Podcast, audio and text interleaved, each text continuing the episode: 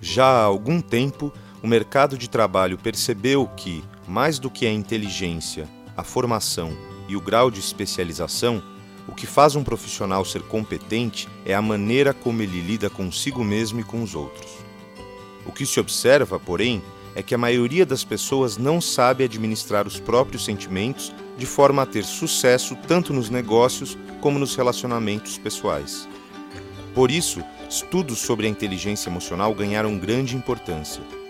A boa notícia é que é possível aprimorar a capacidade de lidar com as nossas emoções e com as dos outros, o que se torna fundamental, especialmente quando as divergências provocam reações estressantes. Mas como podemos definir inteligência emocional? É a forma como nós desenvolvemos e mantemos relações sociais, percebemos e expressamos ideias e comportamentos lidamos com desafios e usamos sentimentos de modo prático e significativo. A primeira avaliação científica da inteligência emocional foi feita em 1997, com a criação do EQI. Contudo, a ferramenta ganhou uma versão mais completa em 2011, focalizada no mundo do trabalho. O EQI 2.0 proporciona cinco dimensões de análise da inteligência emocional autopercepção, autoexpressão, interpessoal, tomada de decisões, gerenciamento de estresse. Autopercepção. A autopercepção revela o nosso eu interior, mensura nossa autoestima, autorrealização e consciência emocional.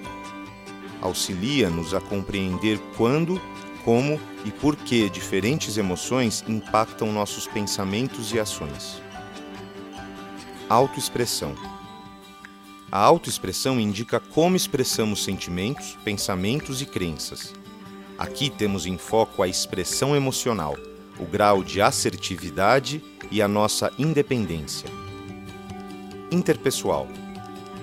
A dimensão interpessoal avalia o quanto somos capazes de desenvolver e manter nossas relações interpessoais qual o nosso grau de empatia pelas pessoas e o quanto nos importamos em cultivar a responsabilidade social. Tomada de decisões. Achamos soluções quando fortes emoções estão envolvidas?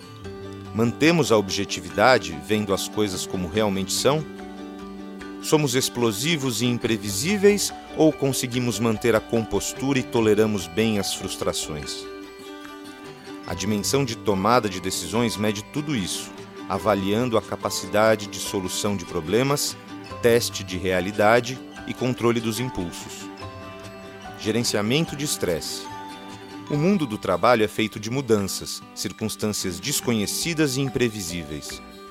Diante disso, cada um tem diferentes maneiras de enxergar o futuro. No gerenciamento de estresse, estão em jogo o grau de flexibilidade tolerância ao estresse e otimismo. O resultado do EQI 2.0 evidencia onde está o desequilíbrio entre todas essas dimensões, nos ajudando a nos relacionar de forma mais adequada às exigências da vida. Como lidamos com emoções, a nossa felicidade não pode ser esquecida. Por isso, no relatório existe o Índice de Felicidade, indicador de bem-estar e saúde emocional o instrumento não se limita às análises individuais. Você pode também convidar outras pessoas de seu círculo profissional e pessoal para avaliá-lo. O formato EQ 360 é um mecanismo de feedback que permite ao indivíduo comparar como ele vê a si mesmo e como os outros o veem. Se você sabe o que sente, sabe quem você é e o que é preciso ser feito. Para mais informações, acesse felipele.com.br.